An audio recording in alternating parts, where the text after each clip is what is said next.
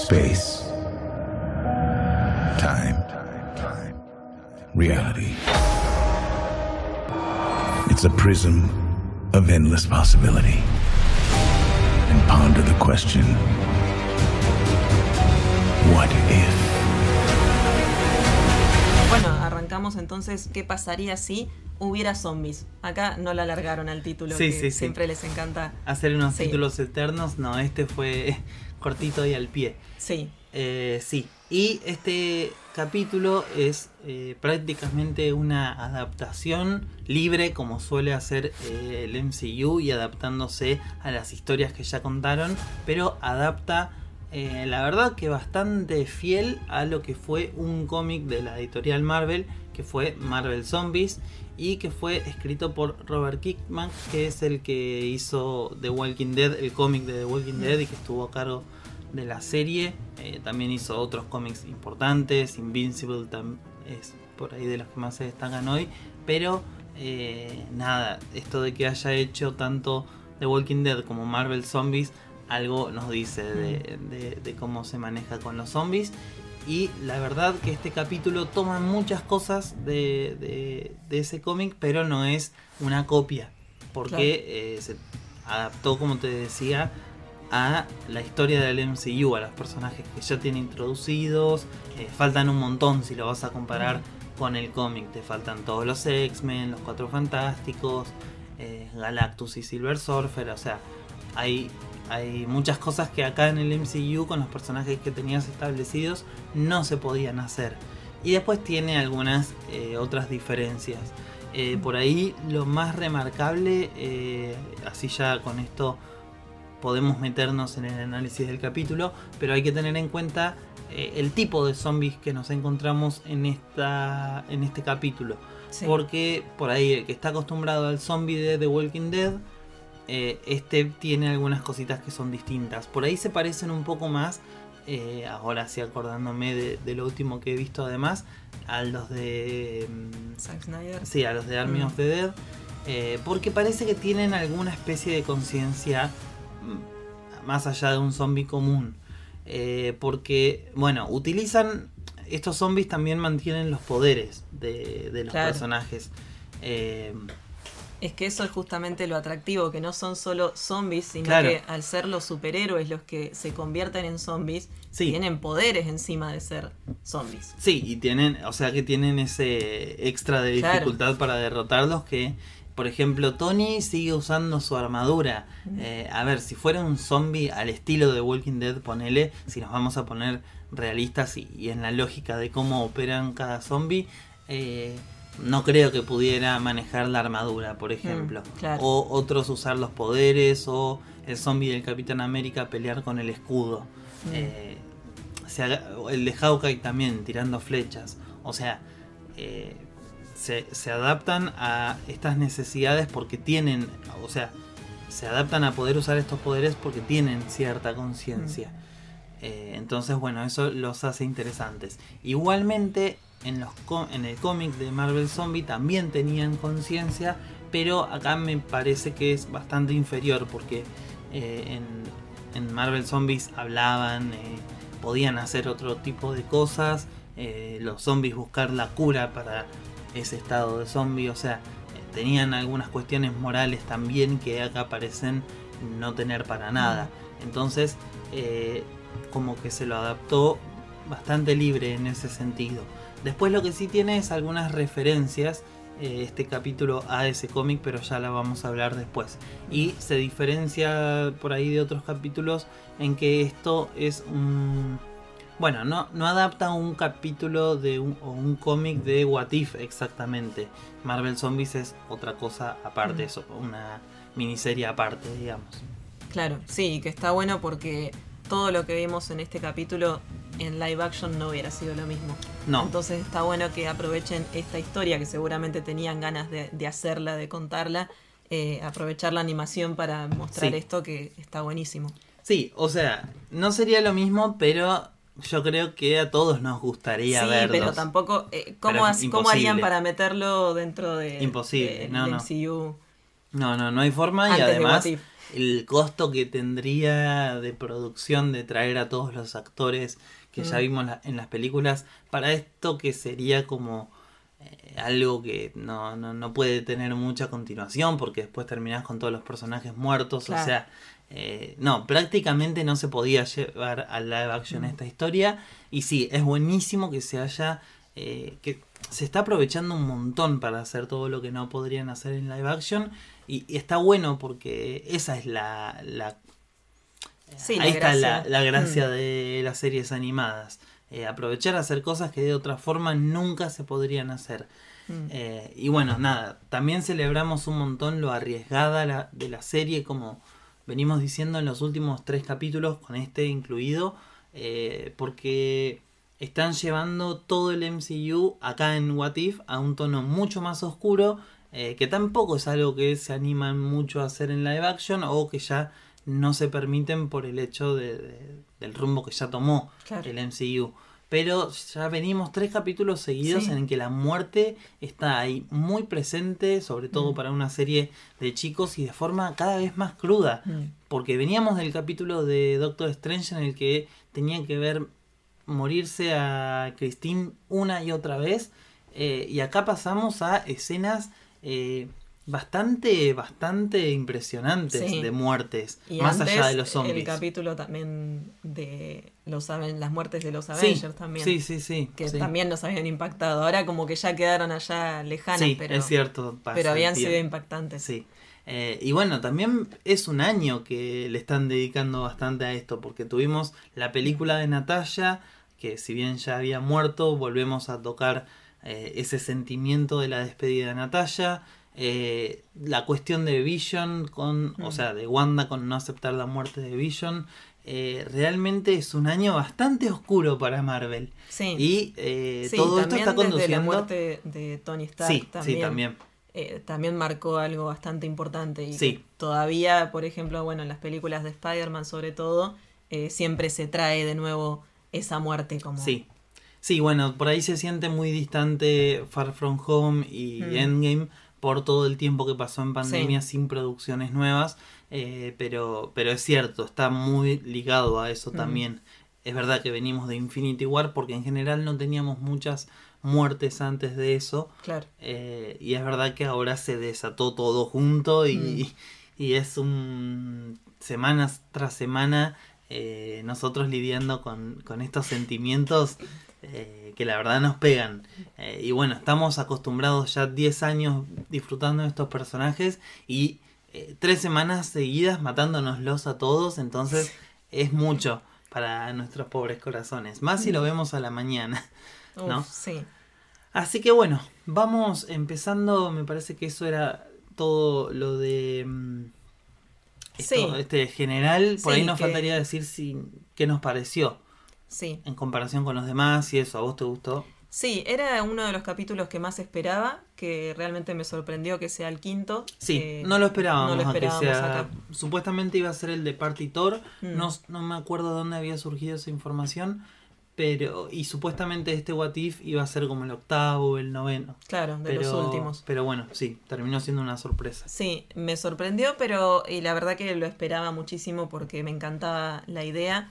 Eh, di- disfruté el capítulo, pero hubo cosas que me quedaron ahí, como que mientras pasaba, me quedaban ahí como muy inconclusas, muy, muy sueltas. Mm, sí. Está bien que de todos modos, con la segunda vez que lo vi o la tercera, es como que decís, bueno, está bien. Claro. Dura 30 minutos, no pueden estar deteniéndose en absolutamente todas las cosas. Sí. Eh, así como por ahí no le dan importancia a ciertas cosas, tampoco le dan importancia a otras y decís, Claro. bueno, tiene sentido que, que no se detengan en eso. Sí, bueno, a mí me pasa un poco lo mismo. Eh, este capítulo no me terminó de gustar tanto porque lo sentí como que primero tenía muchos personajes, entonces siento que no los llegaron a desarrollar muy bien y lo que más me duele es que estás viendo tanta muerte de tanto amigo y sentí que no le daban la importancia en el momento que deberían Sí, darle. Sí. En las películas, obviamente, te emocionás con cada muerte y cada sacrificio.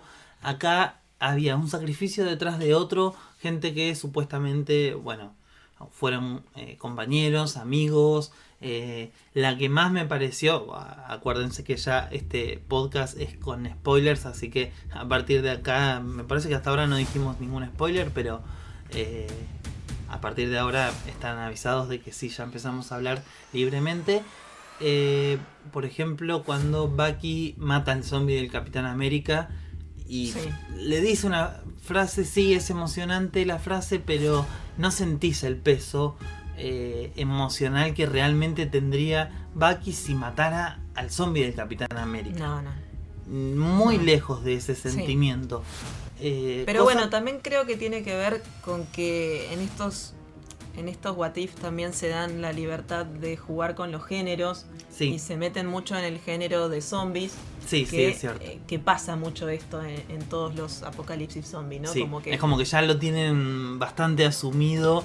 Sí, que eh, uno se infecta y bueno, ya está, hay que seguir. Sí. Eh, como que si vos ves una película de zombies o eso, pasa siempre lo mismo. O sea, es como siempre va a haber uno que duele más que otro, ¿no? Sí. Pero, pero bueno, al sabes que va a haber bajas y, siempre la superan rápido. Sí, sí puede ser que tenga que ver con eh, adecuarse al género. Porque en el capítulo anterior sentimos mucho más como Strange eh, le costaba aceptar la muerte y, compartimos ese dolor. Eh, pero bueno, sí, puede ser. y otra cosa que por ahí no me terminó de gustar tanto.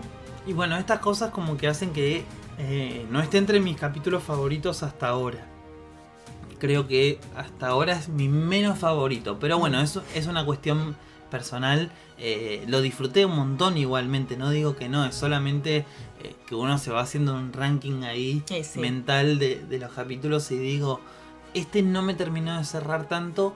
Eh, el otro motivo es que lo sentí con algunos errores cronológicos con respecto a las películas. y bueno, eso como que me hizo eh, digamos, cuando lo veía me daba cuenta de esas cosas y no lo terminaba disfrutando tanto. Hmm. Eh, eso podría ser otro motivo que me hizo... Ah, me acordé. Y lo otro es que tiene mucho humor. Eh, el, el, MCU en general tiene mucho humor. Pero este capítulo más todavía, justamente en momentos súper dramáticos. Hmm y eso también me sacaba bastante de ese tono oscuro que mm. parece querer eh, meterte. Por ahí sí es para cortar con, tanto terror, pero o con tanta oscuridad, pero es como que en el momento me chocaban un mm. poco. Entonces, bueno, como que esa combinación de cosas hizo que sea mi menos favorito, pero igual me gusta bastante eh, en general como lo hicieron. Bueno, y también juega un poquito en contra el final abierto que tuvo y que no sabemos, primero, si eh, esto va a tener continuación dentro de esta misma temporada, si va a tener continuación en la segunda temporada o si eso es absolutamente todo lo que vamos a ver de eh, este What If de zombies o eh, vamos a ver algo más. Entonces, bueno, todas esas cosas por ahí hacen que, que escale un poquito más abajo este capítulo. Ahora si te parece si vamos arrancando con el capítulo en sí y con lo que pasó. Sí, eh, vamos a hacer un repaso antes por los actores, si te parece. Dale.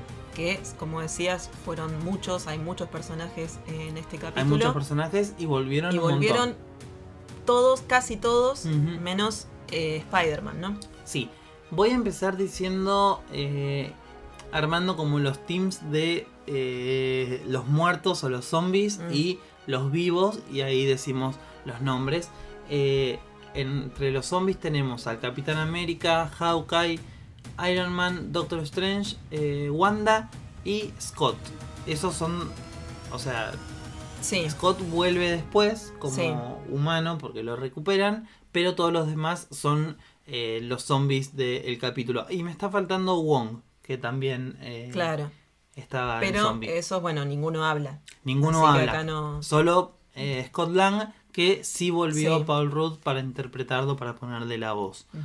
Y después pasando al equipo de los sobrevivientes, tenemos a Bruce Banner, que prácticamente protagonizó el capítulo en gran medida.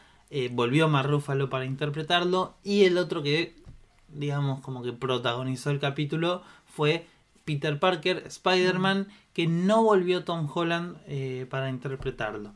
Ahora, no sé si hubo algún motivo oficial, si lo dijeron, me parece que no se dijo nada de por qué no, Tom Holland no volvió. Mm. Se me ocurre que puede ser alguna cuestión eh, de agenda, primero de derechos, eh, por ahí por eh, esto del contrato compartido con Sony, que él en realidad su contrato principal es con Sony y después es como que Marvel tiene el contrato con eh, Sony para Mm. utilizar a Spider-Man, pero es como que eh, primero tiene que pasar por el filtro de Sony, capaz que no se lo quisieron Mm, dar. Sí. Eh, y fíjate que la cara de Tom Holland tampoco la ves mucho Mm. en el en el Spider-Man este y en los otros No. personajes por ahí sí se notan un poco más los sí, parecidos. en la voz sí noto que, Sí, en la que es voz bastante sí, parecida. en la voz y le puso eh, la voz eh, Hudson Thames, que es un actor que no, no, no, no le había puesto la voz antes a Spider-Man, pero la verdad que fue muy parecida. En muchos Sí. momentos se sentía que era Tom Mm. Holland.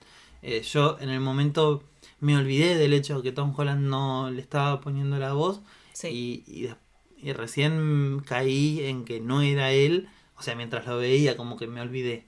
Recién caí al final cuando ves la lista de los actores y, y no es él. Pero en Mm. algunos momentos realmente podía pasar como que era. Así que realmente estuvo muy bien. Después eh, tuvimos a Okoye, que volvió Danae Curía para interpretarla. Sharon Carter volvió Emily Becamp. Eh, Bucky Barnes volvió Sebastian Stan. Bueno, todos estos actores tienen mucho sentido porque eh, siguen formando parte del MCU. Entonces eh, tiene mucho sentido que eh, sigan vinculados. Sí.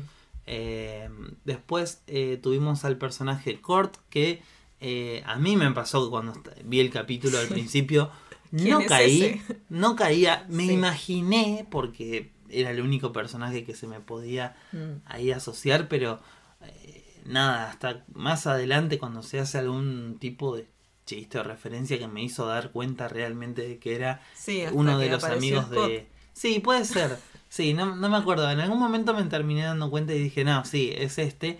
Es uno de los amigos de Ant-Man de la primera y segunda Mm. película y que además es el personaje que interpretó David Dalmastian, que es eh, este actor que hemos visto en un montón de producciones de superhéroes. Lo vimos como eh, un villano, como Ava Cadabra en The Flash. En más de una temporada creo que apareció, en más de un capítulo. Y ahora lo vimos como Polka Dotman en The Suicide Squad. Eh, y bueno, él volvió para ponerle la voz a este personaje. Después tuvimos a Hope Van Dyne. Volvió Evangeline Lilly para darle la voz. Happy Hugan, eh, que era el guardaespaldas de Tony en las primeras películas. Después lo vimos en Far From Home, creo que es la última vez que lo vimos. Eh, o en Endgame, sí, en las dos estuvo. eh, que es interpretado por John Favreau. Eh, volvió Vision con la voz de Paul Bettany. Y volvió T'Challa con la voz de Chadwick Boseman. Que encima estuvo súper emocionante de nuevo. Es Sí. increíble. Increíble. Pero sí, eh, esta es otra de las apariciones, viste que eh, antes del estreno de la serie ya se había dicho que iba a aparecer eh, en cuatro episodios o que había llegado a grabar cuatro episodios Chadwick Boseman eh, antes de su fallecimiento. Entonces eh, acá tuvimos otra de sus participaciones y todavía nos quedan dos más y supuestamente van a ser en esta temporada. Así que vamos a ver.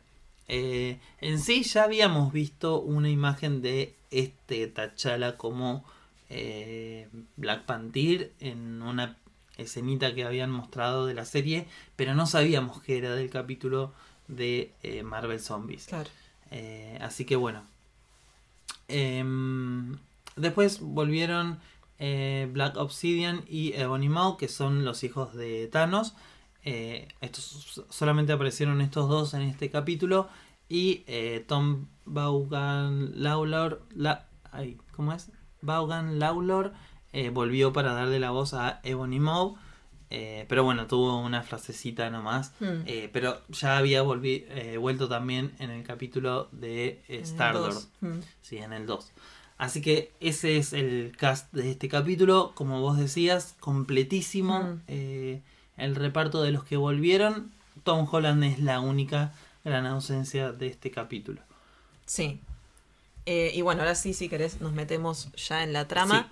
Eh, que arranca, como siempre, eh, The Watcher haciéndonos ahí, poniéndonos eh, en órbita con qué está pasando. Y eh, vemos que Bruce Banner está cayendo del cielo para advertirle al planeta de lo que se viene.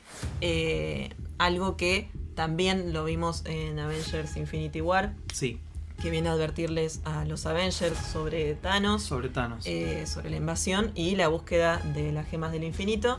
Eh, bueno, pero acá cae y llega, parece que llega tarde.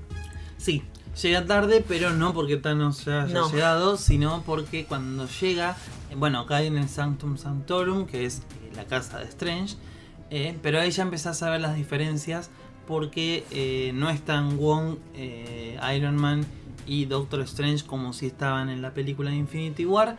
Eh, entonces él sale a la calle, ve que está toda desierta la ciudad y eh, al ratito aparecen Ebony Maw y eh, Black Obsidian justamente.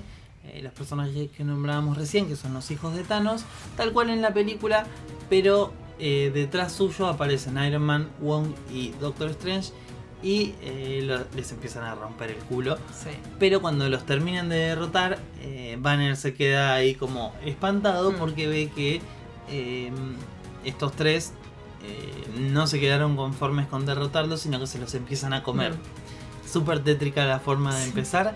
y bueno, después obviamente lo van a atacar a Banner, los zombies de Iron Man, Doctor Strange y Wong. Y los otros dos también. Y los otros dos que ya se Mm, convirtieron. Sí, en ese momento aparece la capa del Doctor Strange, lo salva a Banner, que además Banner no se puede convertir en Hulk. Esto también Sí. pasa igual que con la película, eh, que Hulk viene enojado con Banner y no quiere salir y los otros lo tienen que defender.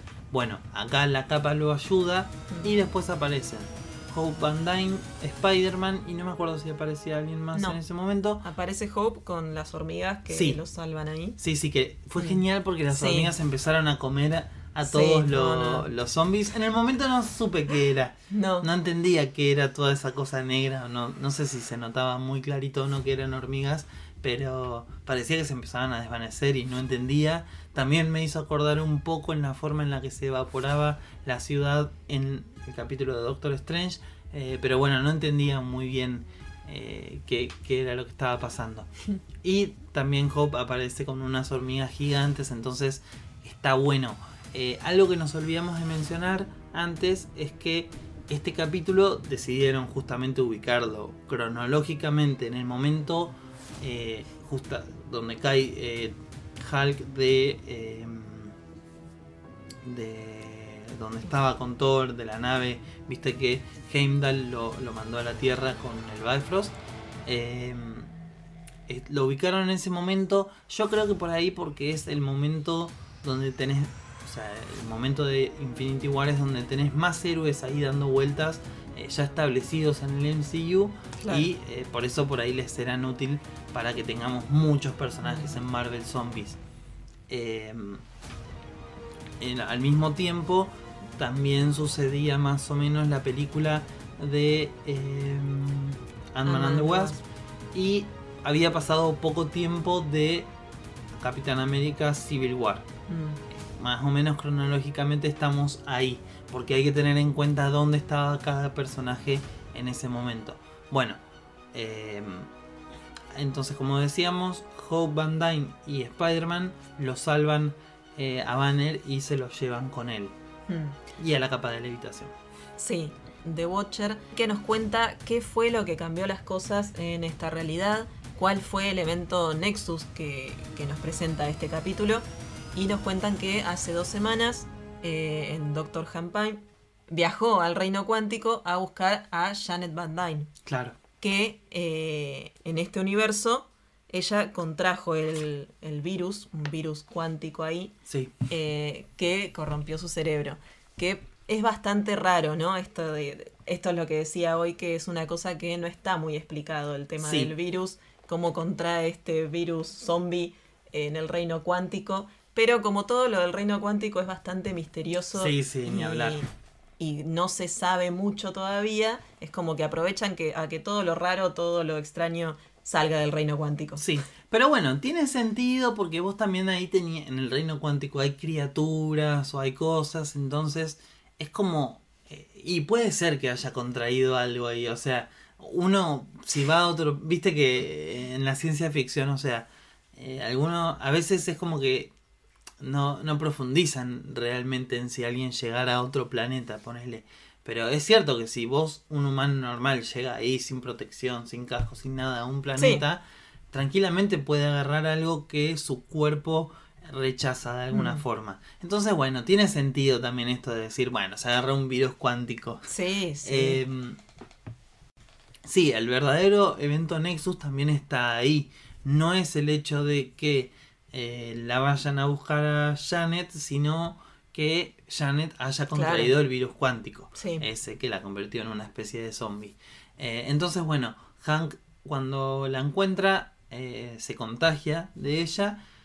Hank sale en su nave del reino cuántico y cuando Scott y Hope, Hope. La estaban espera lo estaban esperando ahí, eh, Hope, bastante rápida, se hace chiquitita cuando Sí. vio que Hank la estaba, la estaba por atacar y Scott, eh, ay Dios, Scott no llegó a hacerlo. sí. Entonces, y a él lo dejó ahí, ¿no? a él lo dejó, sí, Sí. bueno, no quedó otra.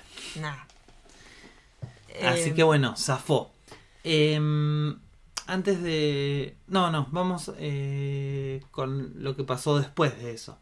Eh, a las 24 horas ya se expandió bastante este virus. Ellos estaban en San Francisco. Se Mm. empezó a expandir por todo el país eh, el virus.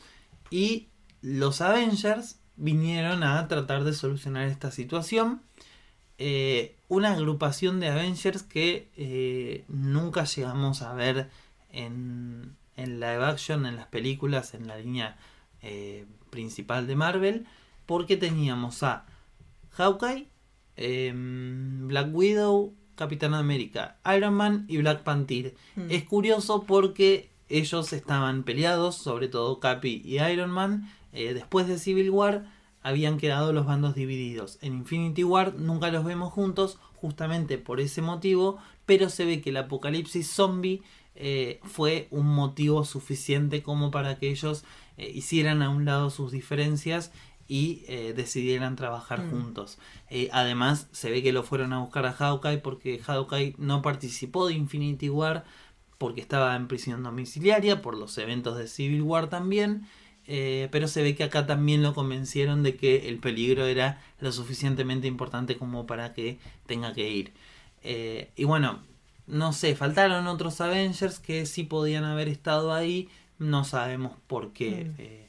Motivo no, no fueron con ese grupo eh, primero a, eh, a la ciudad de San Francisco a tratar de solucionar este quilombo de los zombies. La cuestión es que se le aparece un Hank Pine, me parece que fue, eh, del tamaño de una hormiga, Mm. a Capitán América y así de fácil lo derrota. Y está bueno esto de que utilicen los poderes y eh, nada, de esta forma te dan un montón de variedades de zombies. Claro, o sea, es re lógico que Hank se mueva en chiquitito y, y así te muerde más fácil. Ah, sí, está Eh, buenísimo. Me pareció mu- muy bien utilizado. eh, que utilizaron muy bien los poderes de todos los personajes en este capítulo de What If. Mm. Eh, ahora sí, volviendo a lo que estábamos diciendo recién de cuando, de cuando salvan a Banner, eh, me gustó mucho esta referencia que eh, cuando Spider-Man lo salva a Banner, se asusta ahí medio Banner que estaba ahí, que había visto en los zombies, que las hormigas gigantes, que no sé qué, Sí. no sé cuánto, y aparece, aparece Peter de la nada, lo salva, y Peter le dice tranquilo que es tu eh, buen amigo eh, y vecino del hombre araña, Mm. que es una frase muy común eh, del personaje y fue un lindo guiño eso. Sí.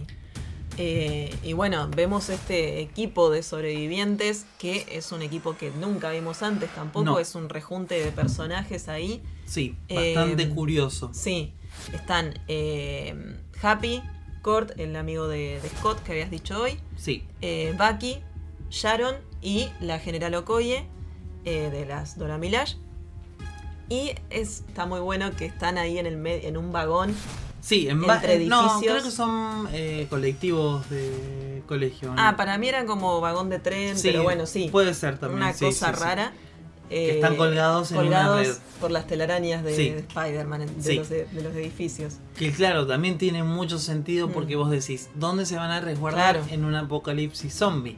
Eh, en un edificio los zombies pueden entrar. eh, es como que estuvo muy bueno, Mm. eh, muy bien pensada la forma en la que eh, el grupo de héroes eh, se manejaría en esa situación. Eh, está bueno.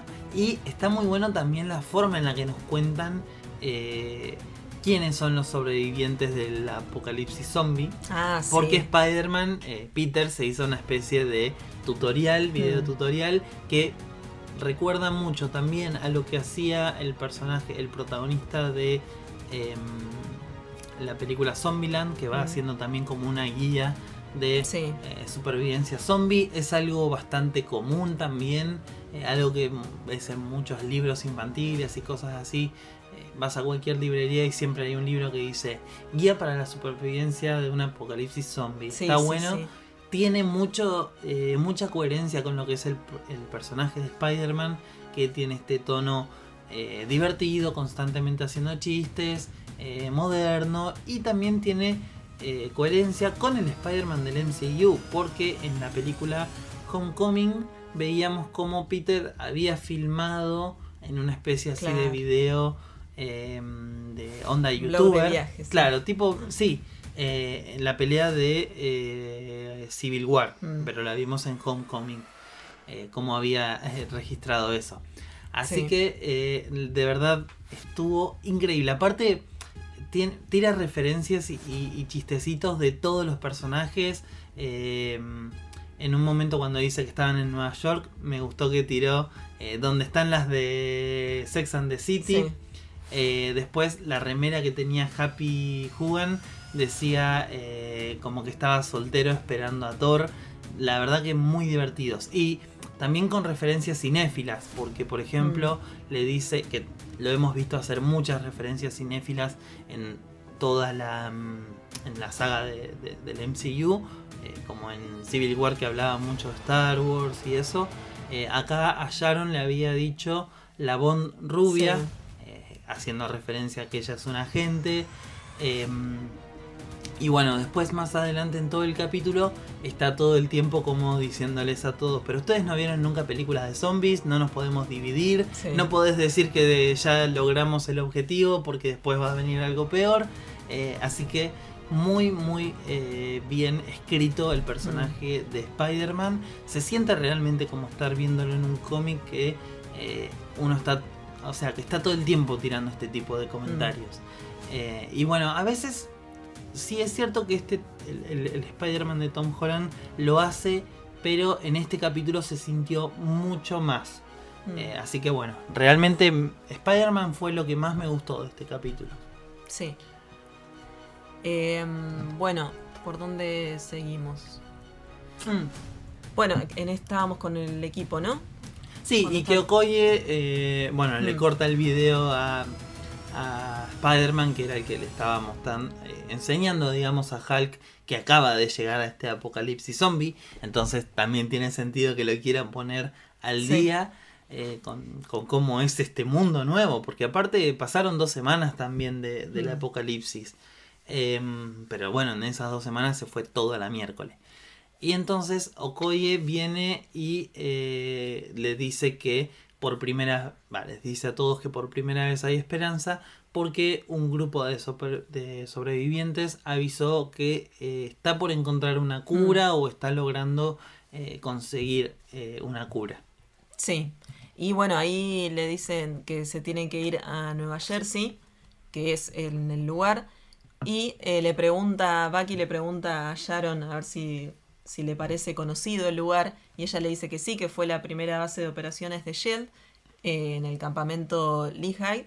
Sí, eh, que es lo que vimos en la película de Capitán América, el primer Vengador. sí, era donde eh, Steve hizo su servicio Claro. militar y conoció eh, a Peggy. Me, me Sí, pasa que Peggy. encima cuando volvemos a hablar de Sharon, Sí. vuelvo a tener la confusión con el nombre de Sí, Peggy. sí, este año fue terrible. Malditas Carters.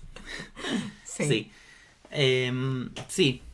Y eh, bueno, van a una estación de tren, intentan poner eh, en marcha un tren y en este lugar es donde vamos a tener varias bajas. Sí. Ahí se arma porque, y bueno, la verdad es que está buenísimo también. Y todos estos enfrentamientos que es lo que decíamos hoy, eh, como que tienen alguna lógica ¿no? Entre quienes se dan. Eh, Bueno, el primero en caer es eh, Happy. sí, pobre. Tiene sentido también porque de ese grupo o Kart o Happy son como los que menos posibilidades de supervivencia tienen. ¿Quién? Happy o Ah, o Kart, Kurt. que es el Mm, otro. sí. Sí, Kurt. Eh, que es el otro Sí, sí. eh, ahí que no tienen ningún poder. Pero bueno, Happy, Mm. eh, a pesar de no tener ningún poder, aprovechó la tecnología de Tony y andaba con esa especie de guante de la armadura Sí. de Tony que Tony eh, utilizó en Civil War cuando peleó contra Bucky, que era solamente un guante y que podía tirar rayos y bueno, más fuerza y ese tipo de cosas. Eh, entonces está bueno porque qué sé yo, por ahí una armadura o eso era una tecnología demasiado inaccesible para Happy, pero con el guante medio que se las arreglaba, también causaba mucho cómo disparaba porque Sí. él hacía la onomatopeya del ruidito que, que, que tiraba con Mm. el guante ese, pero duró poco contra... eh, No sé cómo llegó, cómo duró dos semanas. Sí, sí, eso es cierto. Pobre Happy. Pero bueno, tal vez eh, se lo pasó en la base, andás a ver. Em, cayó ante eh, tal vez el mejor Avenger que existió en la vida, que es el dios Hawkeye, que lamentablemente acá es un zombie. eh, pero bueno, en otro universo tendrá una mejor vida. Eh, sí, Eso más Hawkeye. que como humano igual. Sos un asco. Bueno, Hawkeye terminó matando y derrotando muy heroicamente a Happy. Ah, no, perdón, Happy era el bueno. Em, sí. Y después, medio que también la había derrotado a Sharon.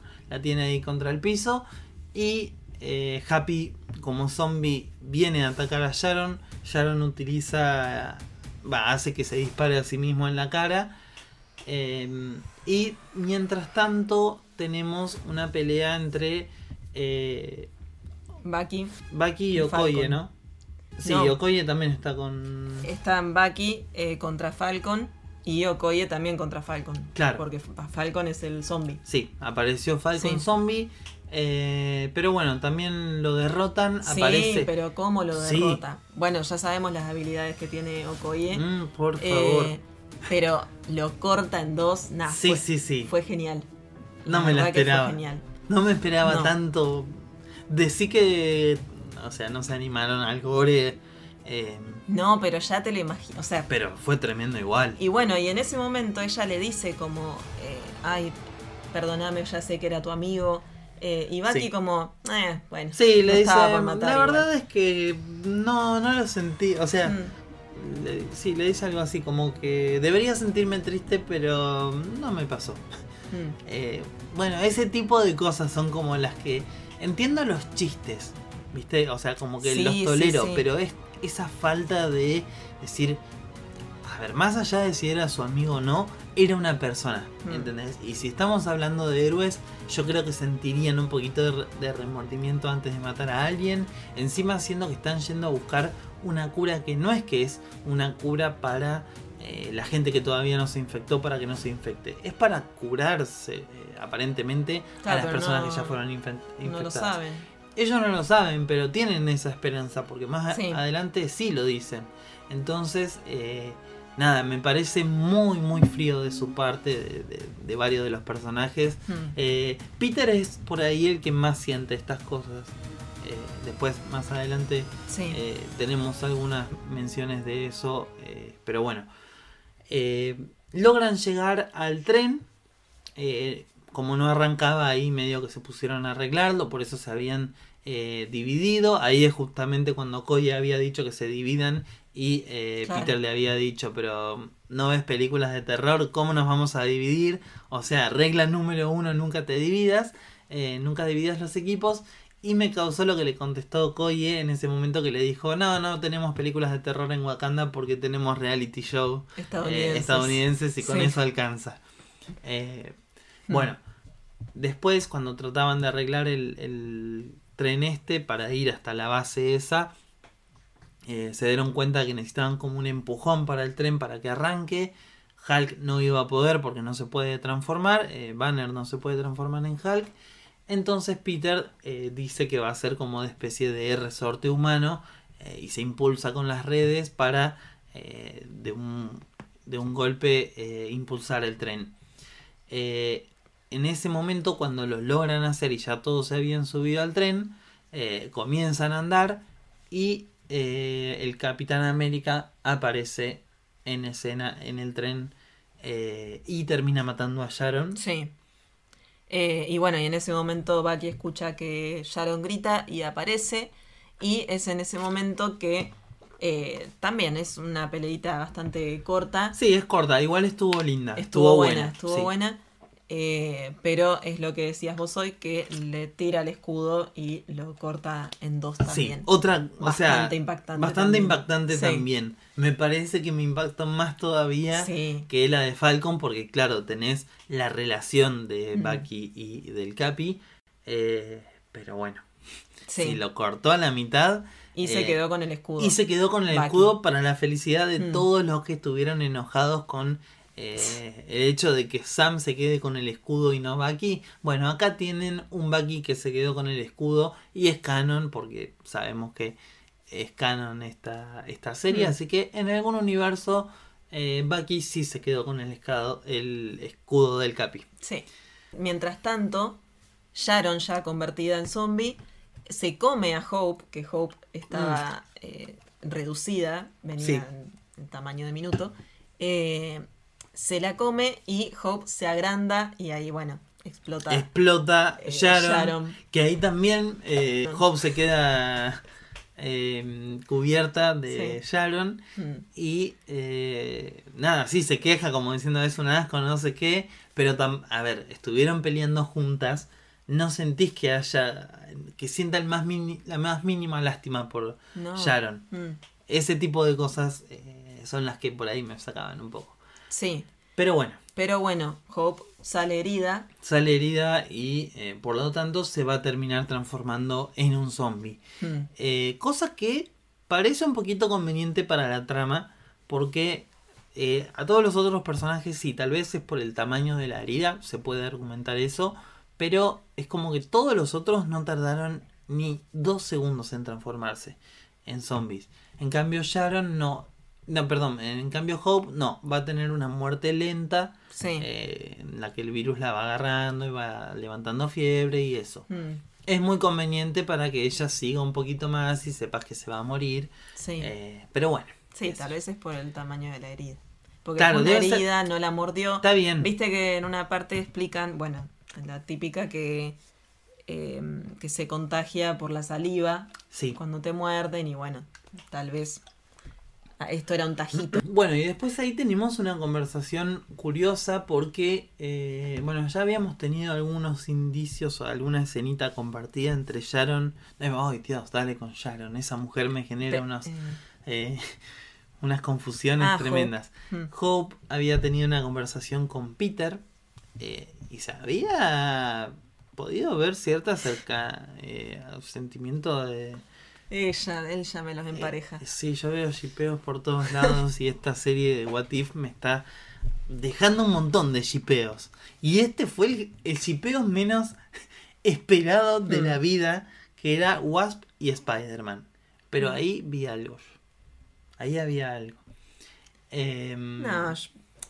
puede ser que de entrada aparezca, pero, mira, pero para el- mí, sí. En el chat nos están diciendo me pasó eso también, supongo que debe Sí, ser sí, por, sí, sí. por Para mí, al principio, también sí me pareció que hubo onda. Mm, Pero después, como que bueno, por ahí también haber estado tanto tiempo. Coincido, pero no, No quiero, quiero coincidir. coincidir, claro. Es que es muy bizarro. Aparte, Peter es chico y Sí. no, no me quiero poner pacato ahí de decir, ah, bueno, Nacho, aceptá que son otros tiempos y las edades no importan tanto. Pero encima a Wasp yo la veo Hmm. eh, ahí 40 Hmm. y a Peter ahí 16, 16. 17. Entonces Sí. me hace ruido. Sí, sí, es cierto. Eh, igual después, para mí, ya me, me dejó de, de pasar eso. Me pasó Sí, solo en la primera. Aparte, después fue en, como esa, que. en esa época estaba Hope ahí muy cerca de Scott y no creo que lo haya superado en dos semanas. Eh, no sé, no se sé. haya ido con un pendejito. Con un... Eh, no, pero para mí fue también después del hecho de que se hayan unido por estar. eh, ser los, los únicos sobrevivientes. Sí, sí puede ser que haya sido por ahí más una cuestión de respeto, amistad eh, y esos sentimientos, pero a mí me pintó chipeo. Eh, y bueno, sobre todo después, al final, eh, al final, al final de este momento, eh, Peter tiene unas palabras emocionantes para Hope, porque Hope le pregunta cómo hace para ser tan optimista en un momento como ese, y Peter le dice que se está acostumbrando tal vez a esto de perder gente. Acá es un momento muy importante porque tenemos la primera mención oficial dentro del MCU al tío Ben, porque Peter dice, bueno, perdí a mis padres, al tío Ben, a la tía May, eh, al señor Stark. Y el tío Ben no lo habían nombrado nunca hasta ahora. Es un- era una de las cosas más criticadas para el Spider-Man de Tom Holland. Porque el personaje es clave en la formación del personaje. Pero como no nos contaron los orígenes eh, y encima no lo mencionaban, muchos creían como que eh, iban a eh, reemplazar ese rol con el de Tony. Eh, bueno, acá lo mencionó. En Far From Home, creo, cuando Peter armaba la valija, se veía que la valija tenía las iniciales del tío Ben. Eh, Entonces como que sabíamos que existía, pero esta es la primera mención y capaz que nos estamos preparando para que se lo vuelva a mencionar en las futuras películas. Y bueno, además Peter le dice que la tía May le había dicho eh, algo eh, bastante importante que era que si los vivos no sonreían eh, cuando perdía gente, o sea, después de perder gente, como que también se iba a sentir como que ellos están muertos. Entonces, eh, como que si no estuvieran viviendo. Hmm. Entonces, bueno, realmente eh, est- esta serie te deja un montón de frases eh, bastante eh, Filosóficas. filosóficas Sí. y más que las películas, me parece. Ya me vienen pasando que el es- que capítulo anterior me dejó dos o tres. Mm.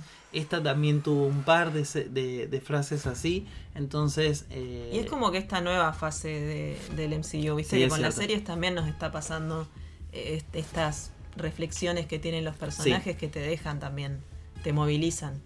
Sí, sí, sí, sí. Por ahí eh, se pusieron un poquito más las pilas con los guiones. Mm. Eh, sí, eh, en algunas cosas. Hmm. Porque por ahí otras eh, están más flojitas de papeles Bueno, que sí, antes. Pero bueno, sí. eh, como te decía que este capítulo así tiene bastantes errores. O algunos. Eh, y bueno, sí, esto también de la diferencia de edad, como Mm. están comentando ahí, es cierto que este Peter se ve como un poco más grande. Hmm. Eh, entonces, esas cosas te hacen ruido cuando tenés tan presente la película eh, y que esto es básicamente una adaptación o, o nueva versión de lo que pasó en Infinity War. Entonces los tenés presentes a los personajes. Eh, y bueno, terminan llegando al lugar, a, a este campamento donde tenían que ir, pero se les termina el combustible y ven que no van a poder llegar porque Mm. tienen toda una horda de zombies tremenda entre medio. Entonces acá Hope, que le habían dado esperanzas porque le habían dicho eh, que faltaba poquito y que supuestamente había una cura si ella iba a tardar en morirse, por ahí lograba zafar. Pero Hope se ofrece a eh, ayudarlos a cruzar, entonces se hace gigante, los carga en las manos y se los lleva hasta el otro lado, eh, esquivando zombies y pateándolos. Sí, también porque se sentía culpable. Sí, por el hecho de que el apocalipsis zombie surgió eh, gracias a que tanto ella como su padre estaban buscando eh, recuperar a Janet del reino cuántico y en cierta forma por culpa de ella eh, trajeron el virus desde el Mm. reino cuántico.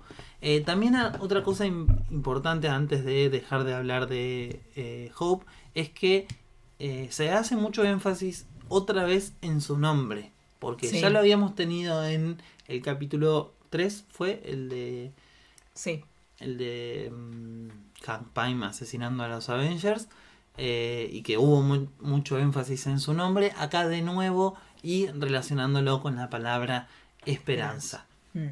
Eh, no sé por qué se está haciendo todo este énfasis en eso, pero puede llegar a ser para darle más relevancia al personaje en el futuro o, o eso. Mm.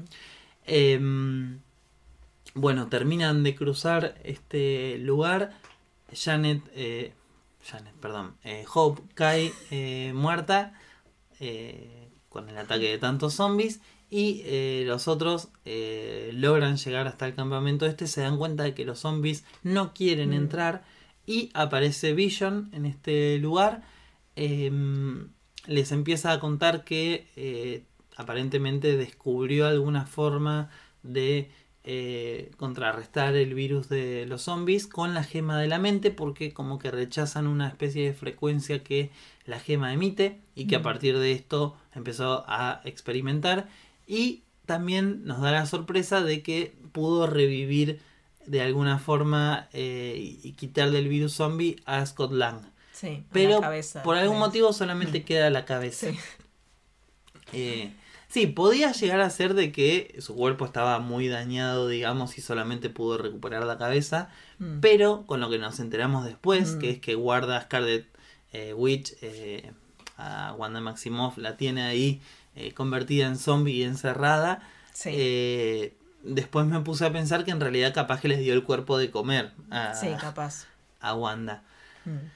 Eh, bueno, cuestión que eh, ahora que saben que la gema de la mente puede revertir la condición de zombies de las personas, dicen que la única posibilidad que tienen para que puedan devolver a la normalidad al mundo es con la tecnología de Wakanda. O sea que se tienen que ir hasta Wakanda con la gema de la mente. Entre eso, Bucky empieza a buscar una nave y se encuentra con Scarlet Witch encerrada ahí, convertida en zombie. Se da cuenta de que entonces esto era una especie de trampa de Vision, porque además se lo encuentra a T'Challa Claro. ahí, eh, que lo tenían. eh, sí, que Vision los había, a- lo había secuestrado. Eh, T'Challa dijo que pensó que lo estaba salvando, pero en realidad lo había ido a buscar como comida Hmm. y se lo estaba dando a comer Ay, en pedacitos, favor. en Por pedacitos a Wanda. Le había cortado una pierna No, y un brazo, creo. Mm. Y encima esto también es una referencia al cómic de eh, Marvel Zombies, porque en ese cómic Hank Pym, que en realidad eh, él se había convertido en zombie, pero no fue, o sea, el origen del, del apocalipsis zombie ahí no fue igual a esto. Pym lo había llevado a T'Challa porque él era el único que tenía una especie de inmunidad al virus. eh, y como que lo iba a investigar, eh, porque ya te digo, estos zombies era como que tenían más conciencia, pero también el hambre pegaba fuerte y se lo empezó a comer también. Y también le había cortado eh, una pierna y un brazo y se los había comido. Eh, Acá me parece que llegó a la pierna, nomás. Ah, bueno, capaz que era solo una pierna acá. Sí. Eh, sí. Entonces, bueno, eh, T'Challa y Bucky se van a avisarle a los demás que era una trampa de Vision y que los habían llevado como comida ahí.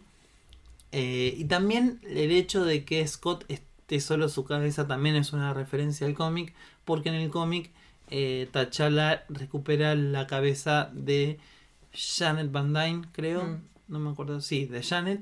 eh, y también es solo la cabeza de ella la que anda dando vueltas por ahí.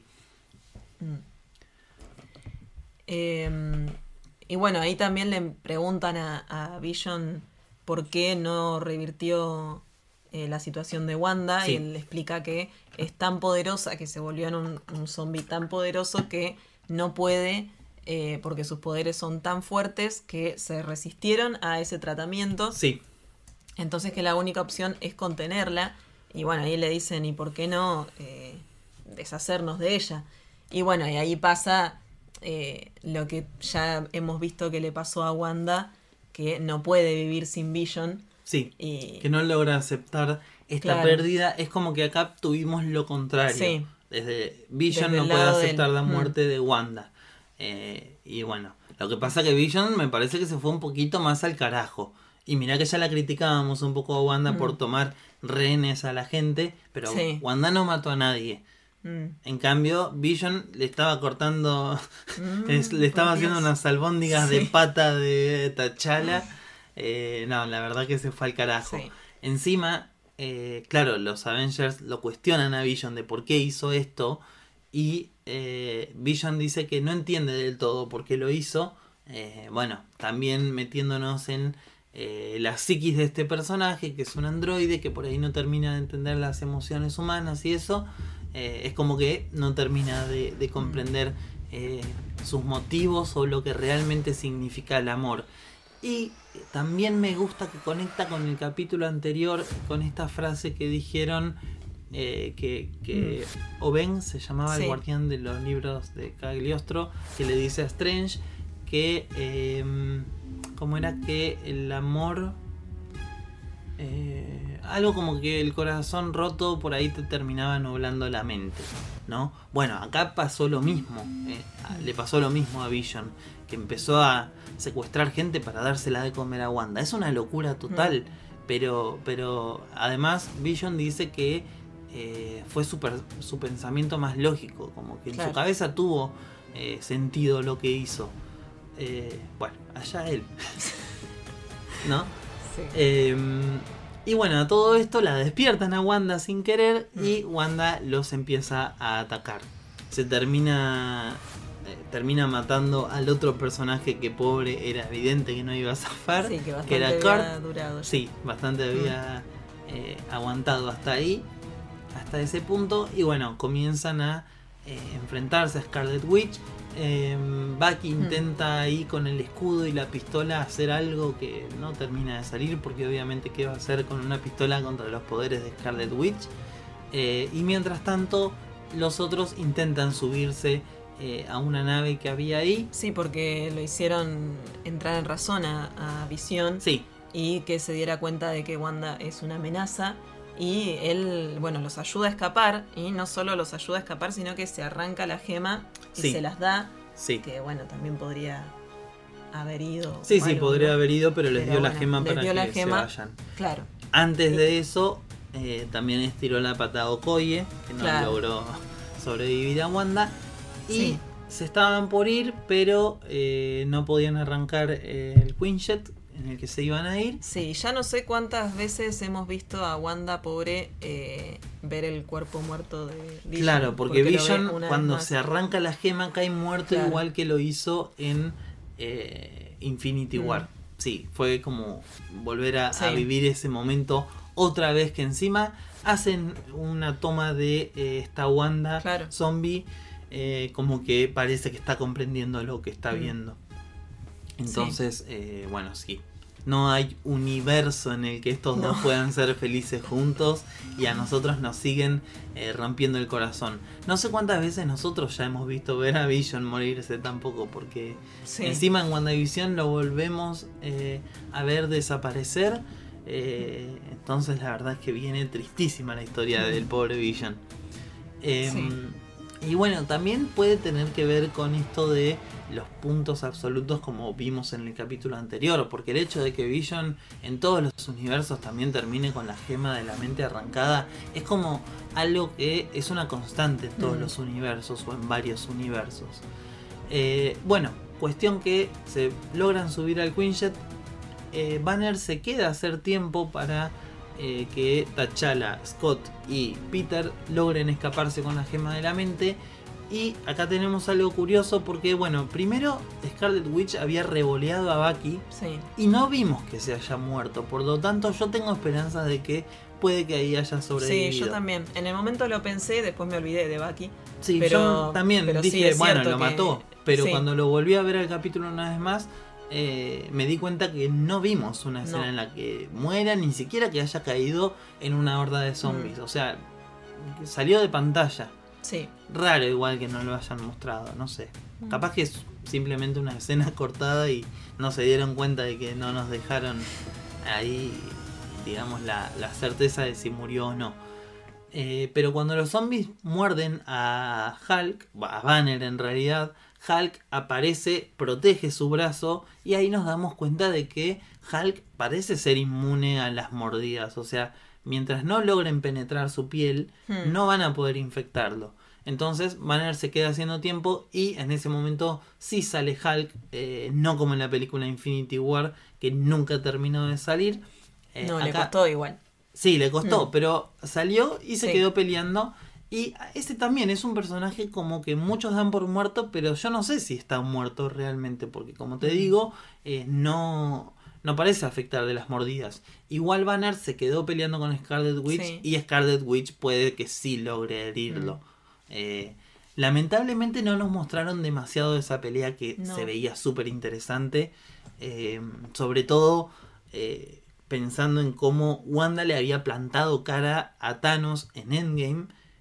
tenía, o en Infinity, bueno, sí, en las dos, tenía ganas de ver cómo Hulk y Wanda en el momento en que los vi enfrentarse, digo, esto va a ser buenísimo. Y lo dejaron en unos Mm. cuantos golpes y listo. Eh, pero bueno, el grupito este que decíamos de Scott, Peter y T'Challa. eh, T'Challa Mm. logran escaparse. Y la capa. Y la capa de levitación, que Sí. además nos estamos olvidando de una referencia muy graciosa que hizo Scott.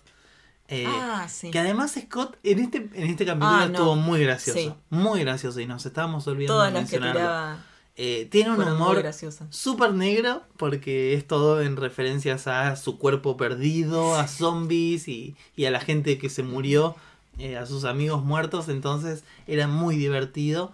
eh, y en el momento en el que la capa lo salva y se va volando ahí la cabeza sola con la capa, eh, va gritando Wingardium Leviosa, la- el típico hechizo, el conocido hechizo de eh, la saga de Harry Mm. Potter. Eh, así que bueno, todas esas referencias las amamos. Y como te decía, Scott estuvo tremendo en este capítulo, me encantó. Mm. Em, Sí, aparte me encanta que le hayan dado, o sea, eh, la capa como si fuera una especie de cuerpo, porque Sí, sí. si no él no tenía como moverse, como moverse, salir sí. de esa situación. Sí, que igual con la capa nos trolearon un poquito. Porque nos vendieron mucho eh, a Peter con la capa Mm. y al final la usó una o dos veces, muy poquito.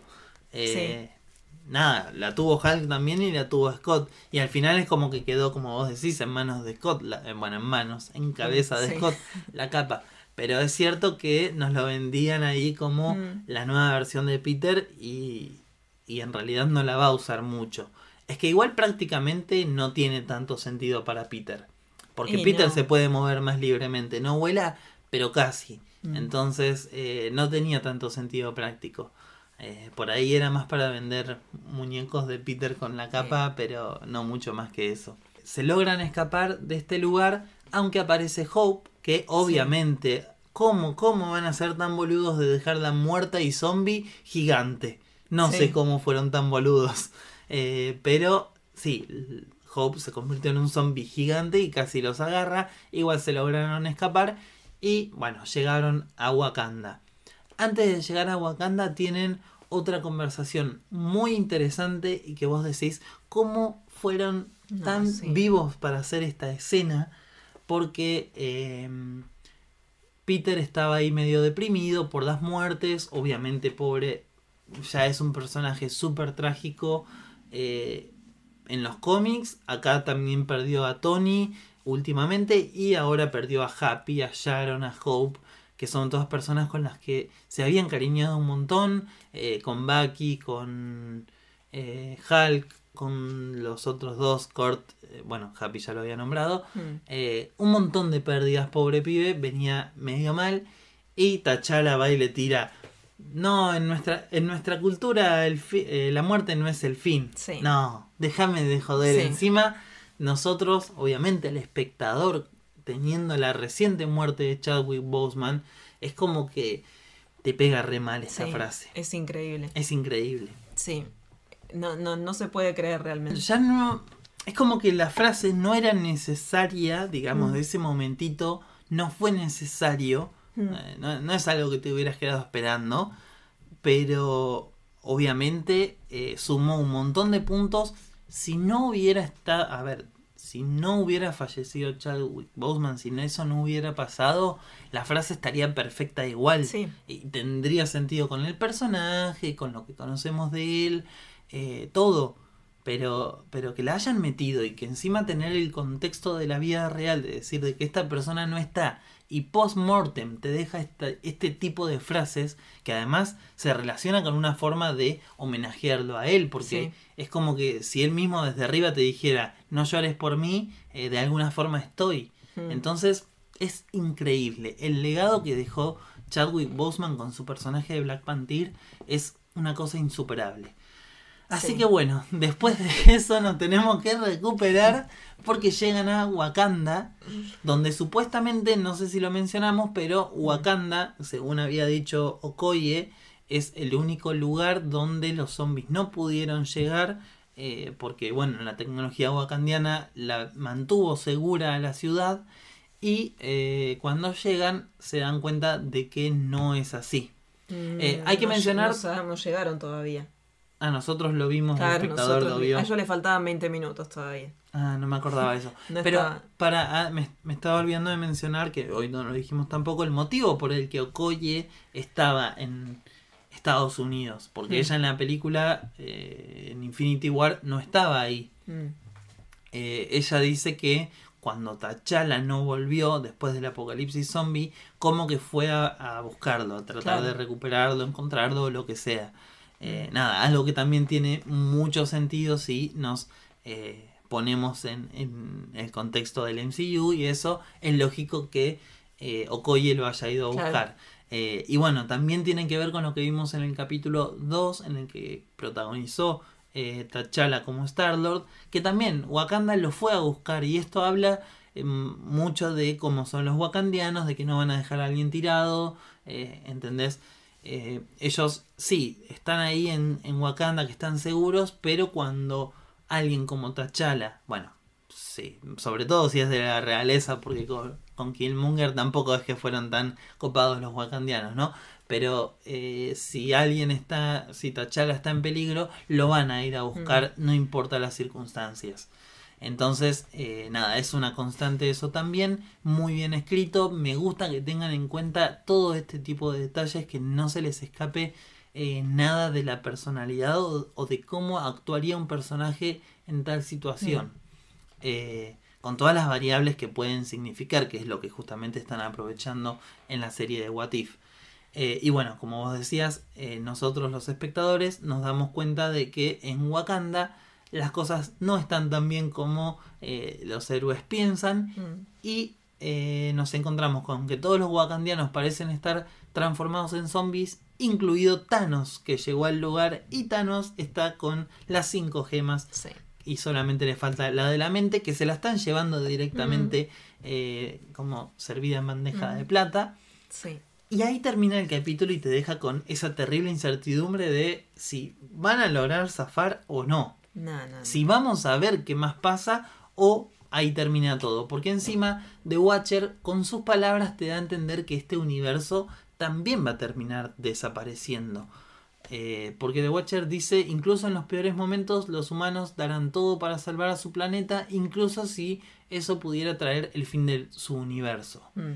Acá te da a entender que este universo puede llegar, a ver, yo me quedo con estas palabras, eh, si las tomas literal, entendés como que este universo puede llegar a desaparecer, pero que por ahí eh, estos héroes, o algunos de ellos al menos, van a lograr zafar por ahí, mm. como tenemos la teoría esta de que muchos personajes van a cruzarse eh, y ser por ahí los guardianes del multiverso, o eh, algo, digamos, mayor entre universos em, nada, podría llegar a ser que alguno de ellos zafe. Y también hay otras incógnitas que nos quedan abiertas. Em, así que bueno, eso fue todo el capítulo. Podemos empezar con las teorías ahora. No hay mucho para teorizar, pero em, por ejemplo, está esto de que ¿qué hacía Thanos en Wakanda? Sí. Eh, a mí me hizo mucho ruido porque en la película de Infinity War, cuando va a Wakanda es cuando ya tiene todas las gemas y él va a buscar la de la mente que la tenía Vision y que estaban tratando de sacársela, pero tratar de mantener vivo a Vision. Hmm. tiene, o sea, es raro que Thanos haya ido ya a Wakanda porque la gema no estaba ahí. Sí. El sentido que puede llegar a tener es que como era el único lugar donde supuestamente no había llegado el virus zombie, puede que Thanos haya ido a tratar de comerse a la gente de ahí y pudo entrar por el resto de las gemas Mm. como hizo en la película. Sí. Esa es por ahí la explicación eh, más eh, lógica que, que le encuentro. Pero si no, si no ese es el motivo, y no sabemos si nos lo van a contar algún día o no, Mm. pero si no, es una falla de, de, de la coherencia y del guion. O una excepción ahí que dijeron, bueno, no importa cómo llegó, eh, no hay explicación.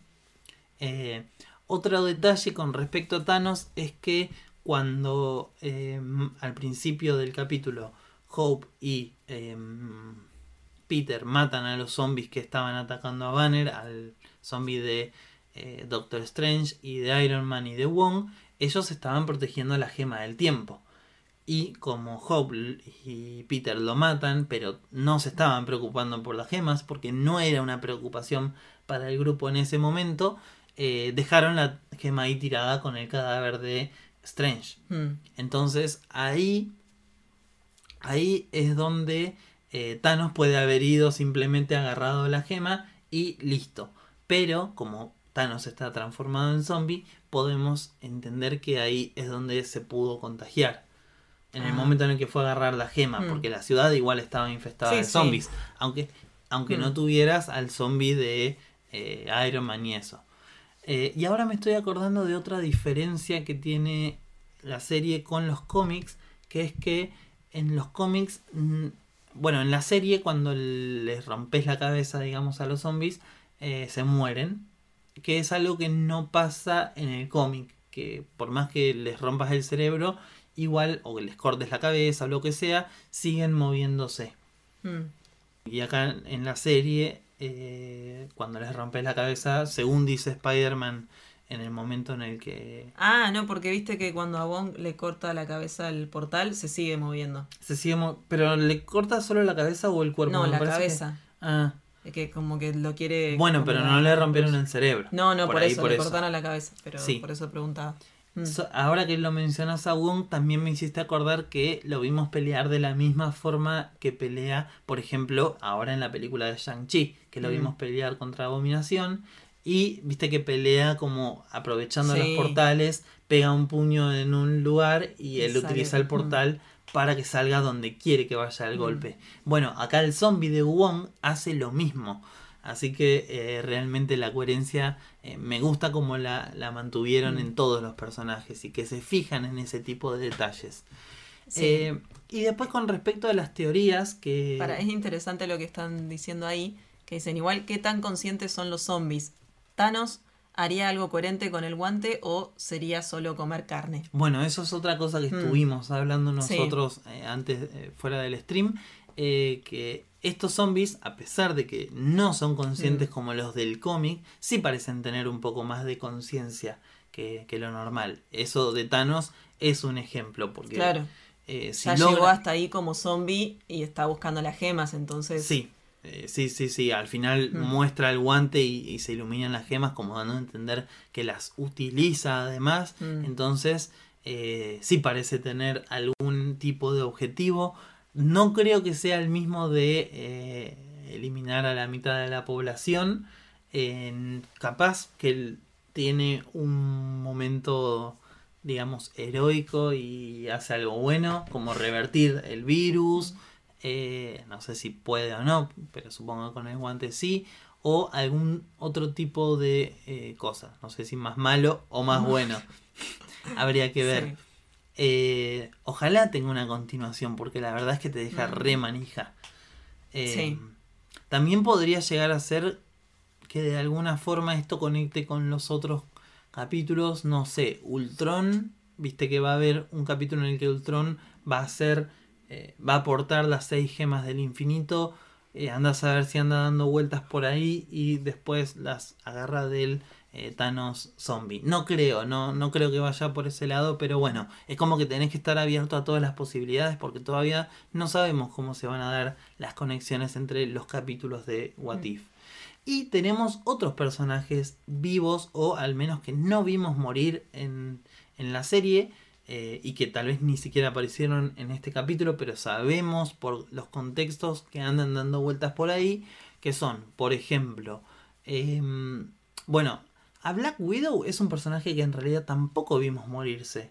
Según No, pero yo. supuestamente los Avengers cayeron. todos. Supuestamente, pero T'Challa supuestamente había caído y no cayó. Scott había caído y lo revivieron. Mm. Y a Natalia no la vimos morir No. exactamente. Y tampoco vimos su zombie después. Mm. Y no les costaba nada meterlo. Sí. Eh, así como metieron a Hawkeye. Es raro Sí. que no le hayan incluido. Entonces me da a pensar que eh, puede llegar a aparecer en el futuro. También tenemos eh, la Natalia de Apocalipsis, que se han visto en las imágenes, eh, como una sobreviviente de un apocalipsis, que no va a ser el de Marvel Zombies. Eh, yo pensé que sí, que iba a formar parte de este capítulo, porque le decían Natalia Apocalipsis, digamos. Mm. o- eh, y bueno, ahora creo que tiene que ver con Ultron, pero también me hace pensar, porque si no la vimos morirse en este capítulo, va eh, Thanos anda ahí con las seis gemas, pero es un zombie, puede que después Ultron agarre esas gemas y como que este capítulo eh, que, que te digo en el que va a estar Ultron con las seis gemas sea una especie de continuación de este. Y después los otros personajes que tenemos dando vueltas son Thor y Sí. los Guardianes de la Galaxia que ellos llegaban al momento de la pelea contra Thanos ahí en Wakanda, o sea que estarían técnicamente a punto de caer en, en, en Wakanda ellos. Eh, Por así ahí que, se suman en la segunda parte. claro, en la si hay una continuación. porque ellos inevitablemente están a punto de Sí, llegar. sí, sí. Pase lo que pase en la Tierra, ellos van a caer ahí. Mm. Eh, entonces tenés a los tres sobrevivientes que eran T'Challa, Peter y. Peter y Scott. Eh, tenés a Thor que justo caía con Groot y Rocket. Y bueno, después tenés a los otros guardianes, Drax, eh, Peter, eh, Mantis y Gamora. Todos ellos también andan dando vueltas por ahí. Bueno, Gamora ya no. Gamora No. ya no. Perdón, Gamora. Eh, bueno, tenés a todos esos personajes y hay dos más que no vimos en este capítulo ni sabemos nada de ellos, que son Fury y, bueno, los, de Shield, María Hill que andaba con él eh, y Carol Danvers que anda por el universo. Mm. Todos esos personajes técnicamente no están muertos o no los vimos muertos y o sea, anduve haciendo el repaso, no me acuerdo de otro, si, si quedó alguno más o no, pero todos esos los tenés ahí. Mm. Eh, también veían el stream de, de los chicos de fuera de plano que Gastón mencionaba a Shang-Chi y es que si llegas a darse esta continuación de este capítulo en la segunda temporada, que supuestamente sí ya empiezan a meter cosas de la fase 4, Claro. sí podría llegar a ser que veamos eh, a personajes como Shang-Chi sumarse a este equipo. Igual a Shang-Chi le faltan bastantes años para quedarse con los anillos eh, y, y tener ese tipo de poder. eh, pero bueno, qué sé yo, también puede llegar a darse que eh, se le incluya. O a otros personajes que podemos empezar a ver en el futuro. También a esta Natalia apocalíptica se la va a ver con un escudo bastante similar al de eh, Red Guardian. Me parece que en una de las imágenes se la vio eh, tirando este escudo. Está usando el escudo de Red Guardian. Entonces, bueno, Natalia en, el- partecita en que la vimos en este capítulo ya estaba rubia y con el pelo corto. O sea que nos indica que es después de los eventos de eh, su película. Mm. Y si la vamos a ver con el escudo en esta temporada de su padre, digamos, eh, puede ser que haya caído en este apocalipsis y que ella tome ese escudo. Eh, pero bueno, para eso vamos a tener que ver si este capítulo está relacionado con esa. Natalia y con el Deutrón y todo eso y cómo encajan todas las piezas.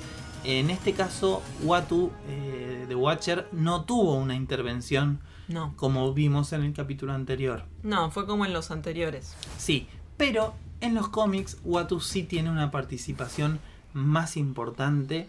eh, está observando también, a pesar de que no es un cómic de What If, Watu está observando lo que pasa en el Marvel Zombies eh, ese. Y tiene un rol un poquito más importante. eh, tiene ahí alguna pequeña alguna intervención. Así que hay que ver si también eh, si hay una continuación de este eh, de este What If en algún capítulo a ver si, Wa- si Watu tiene una intervención más Mm. grande además hasta incluso lo sentí mm, eh, que habló mucho menos Sí. que, que en otras como que su presencia fue Sí, mucho más eh, distante pero bueno Mm. vamos a ver cómo continúa y eh, bueno ya nos vamos preparando para la semana que viene estamos muy manija con esta serie Sí. muy manija. La estamos disfrutando bastante y, y queremos saber cómo conecta todo, porque de alguna forma Sí, va a encima faltan cuatro capítulos y no sé si van a- si vamos a terminar viendo al final alguna conexión entre en esta temporada claro, al menos. entre esta temporada, sí. Sí, Así que bueno, sí. habrá que seguir viendo. Eh, nos pueden seguir en nuestras redes sociales, en Twitter e Instagram nos encuentran como Wonderwalls Oc, así que eh, ahí les vamos a estar manteniendo al tanto de todo lo que hagamos. Así es. Y les agradecemos Mm. a todos los que se pasaron por el stream, que estuvieron acá en el análisis o que después escuchen el podcast en Spotify.